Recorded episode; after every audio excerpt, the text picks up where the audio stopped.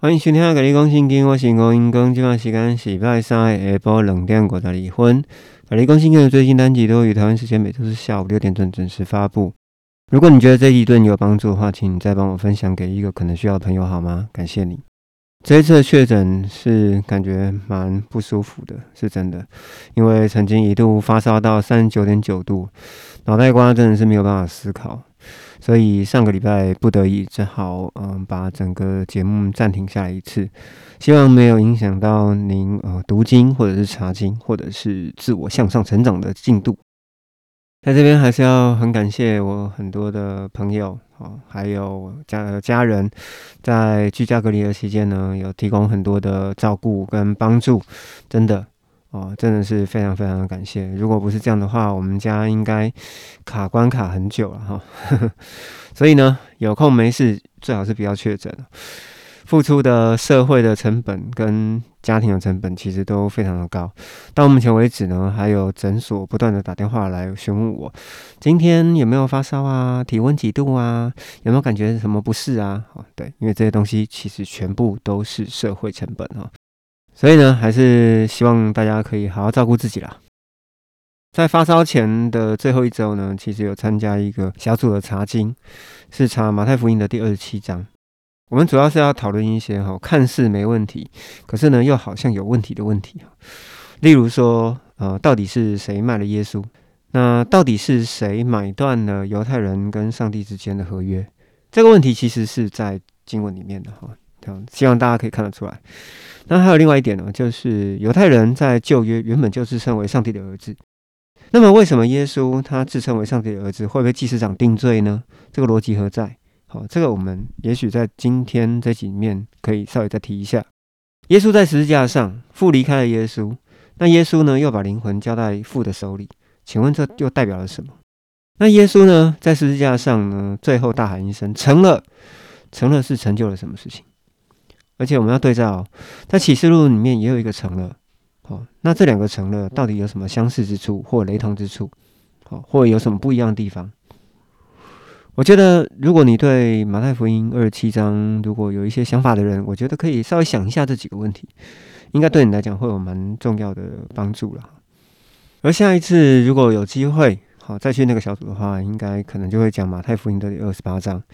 那如果可以的话，就把十字架的七个功能哈稍微的提一下，然后顺便就把福音书的整个呃里面的内容哈做一个总结。那也可以顺便提一下上帝对人类在圣经当中的整个整体的计划。要这样做，其实只是也是希望可以呃透过自己对圣经的一些理解，然后可以帮助一些人，对让这些人对整本圣经可以有更多的一些概念。那我还有另外一个朋友呢。他担心中国的二十大开完了之后，战斗内阁全数就位了。相传在五年内，台海势必要有一战啊！而且最快最快开战的时间呢，预计就是在明年二零二三年。他问我说：“我们有需要担心或者是预备什么吗？”我觉得是这样子啦，有能力可以移民出去的人呢，其实早就已经呃预备好了。哦，说真的，说真的，那剩下来的就像我这种人呢，跑不了。也跑不掉，看起来呢很无力，但是呢其实却也很实际哦。那中国打台湾，好，我我真的要先问几个问题了。中国打打台湾，它会符合中国的利益吗？还是其实中国打台湾只是打爽的？中国打台湾能够得到什么东西？大家不要想一下，就是为了爽？我觉得中国应该是没有那么的。没那么傻了哈，我觉得应该没那么傻了哈。好，那目前中国最大的敌人是谁？其实很明确的，就是美国啊。那美国他现在在玩的东西，就是在玩超限战。好，不管是在商品啊，或者是货币，或者是汇率，这样子的超限战。所以中国有没有恨得牙痒痒？中国当然恨得牙痒痒。好，那中国会要把他的怒气。迁怒到台湾身上的机会到底有多少？大家想一下，要打要打，当然是喊打就能打。问题是，到底有多少利益，有多少好处了？好，大家想一下这个东西啊，大家想一下。那中国跟美国之间的互打，其实就是很典型的神仙打架，小鬼遭殃。那台积电呢，目前在美国跟日本各设一个厂嘛。日本我记得好像在熊本吧，那美国好像在亚利桑那。最快预计是二零二四年会开始正式量产。哎，等一下哦。开始正式量产，不代表说它的所有的厂区全部满满载啊，它是好多个厂区同时在施工，然后最快的那个厂区是二零二四年会开始量产，好，不代表说它是满载哈，它不是 full work，不是整个通通开始动起来哦，并不是哦。好，那我想问哦，如果二零二三年中国真的来打台湾，那请问一下。那美国的战机的高阶晶片是不是就断炊了？那如果美国的高阶晶片断炊，那就跟美国利益有关哦。那请问一下，中国会很顺利的可以来打台湾吗？哦，当然有人会说，中国来打台湾的话，可能就按按钮了哈，用闪电战或者是用飞弹炸一炸。可是即使是炸一炸，还是跟美国利益有关呢？那你们觉得？你们觉得美国它在目前这个节骨眼，它会让中国这样子炸一炸吗？玩一玩吗？哦，大家想一下啦。如果是在熊本，是在亚利桑那台积电厂两个厂，如果真的开始商转的话，这个我就不太确定。台湾的筹码到底还有多少了？好，所以呢，你觉得时间还有多久？哦，其实说真的，我没有办法在这边给一个精确的答案，我只能说大约给一个轮廓，让大家知道说，这个世界上好像不是说打就打这样子那么简单呐。大家虽然说心里面会有紧张，可是我必须要讲，呃，其实也不一定真的需要那么紧张，因为呢，我也只是那一种跑不掉，好也跑不了的人，啊，虽然很无力，但是呢却很实际。好，接着呢，我们还是要打开节目的资讯栏，拿出中文的新译本圣经以及一支笔，还有下载数位的语文查经工具，我们就要开始今天的节目。在上集的前情提要里面，我们稍微提一下哈，就是犹太人除了杀基督以外，还有不承认耶稣就是基督，总共两个罪名。那因为这两个罪名呢，使得十字架赎罪祭使之无效，使得犹太人的罪责他必须要自负。那基督呢，是成为人跟父之间的中保，好，所以就是 A、B、C 哈，甲、乙、丙三方所完成的一件事情。所以说，基督是上帝的本身，好，而基督呢，他成为圣灵跟人之间的中保，所以就说明了父呢，其实就是圣灵。而十字架里面总有七个功能，这个在上集有讲过了，我们就不再多提。而生命记里面有提到的奉献，其实是一种社会责任。一直到福音书的爱人如己，其实整个社会责任的原则是不变的。如果今天我口说我认识上帝，那你就要来验证我，好，是不是按着基督的诫命？是否呢会做一些事情，或有一些话语会引人进入陷阱？用这些事情来判断我的里面到底是不是有圣灵的教导，判断我的里面到底有没有符合真理。好，你们是要来用用这样的方法来检查我的，所以说也一样的。当假教师敌基督出现的时候，我们也要用同样的原则跟逻辑啊去鉴别他们。那另外一点呢，就是保罗、彼得、约翰觉得当下那个时间点，末日的时间近了。但是我们知道哦，末日的条件是什么？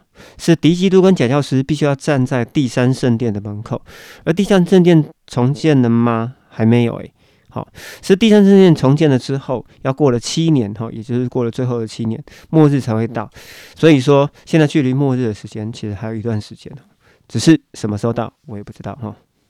但是至少我们要知道的是，在末日还没来之前，请各位好好的活着，OK。而约翰也有强调一件事情：犹太人你不太需要有任何人为的教导，为什么？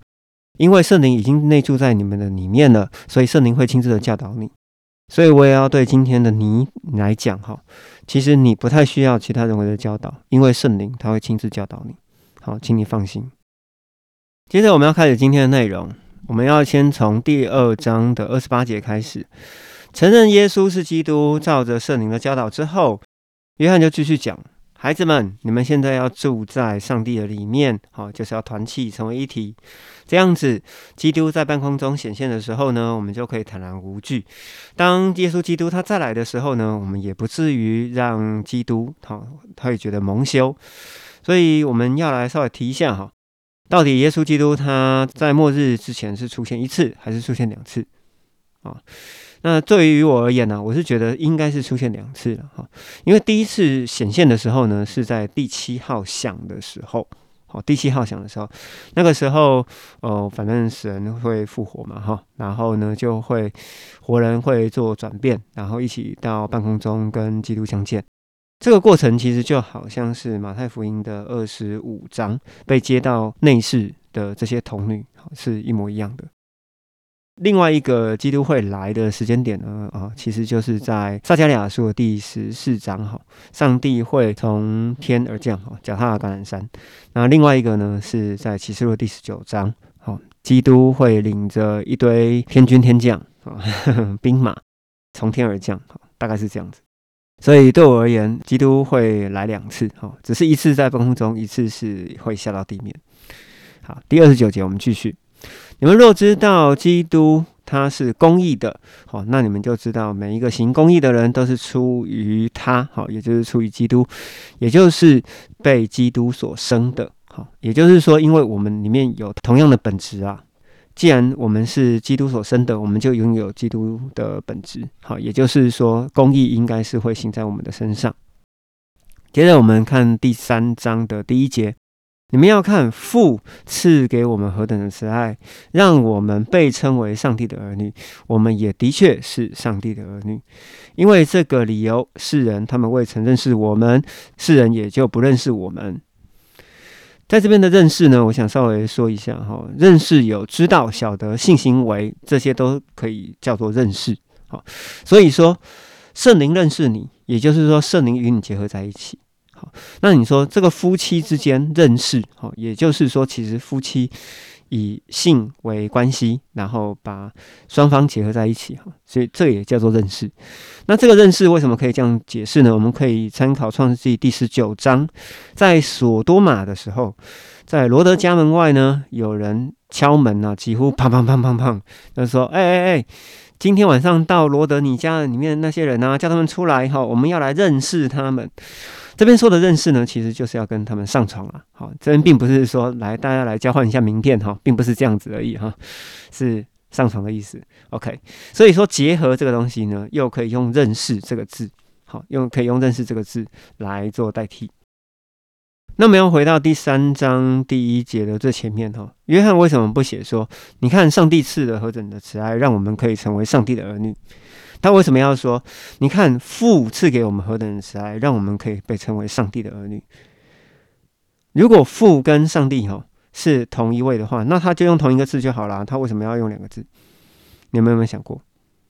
好，就好像主导文一样，耶稣说我们在天上的父，他这个父到底是指上帝吗？哦，这边我们要画一个问号在这里哦。就好像上周我去参加小组里面所提到的问题。哎，犹太人在旧约原本就自称为上帝的儿女啊。那耶稣为何自称为上帝的儿子会被祭司长定罪？这个逻辑到底在哪里？所以呢，呃，我们在上一集其实就讲过哈，如果有一个丙方要成为中保哈，他保的一定是甲乙双方。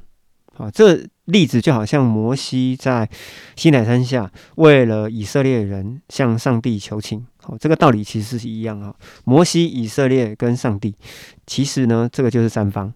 我们必须要知道，甲方呢，其实意思就是父，也就是圣灵；而乙方呢，就是犹太人，或者讲以色列人，或者是我们一般的人啊，或者是讲外邦人。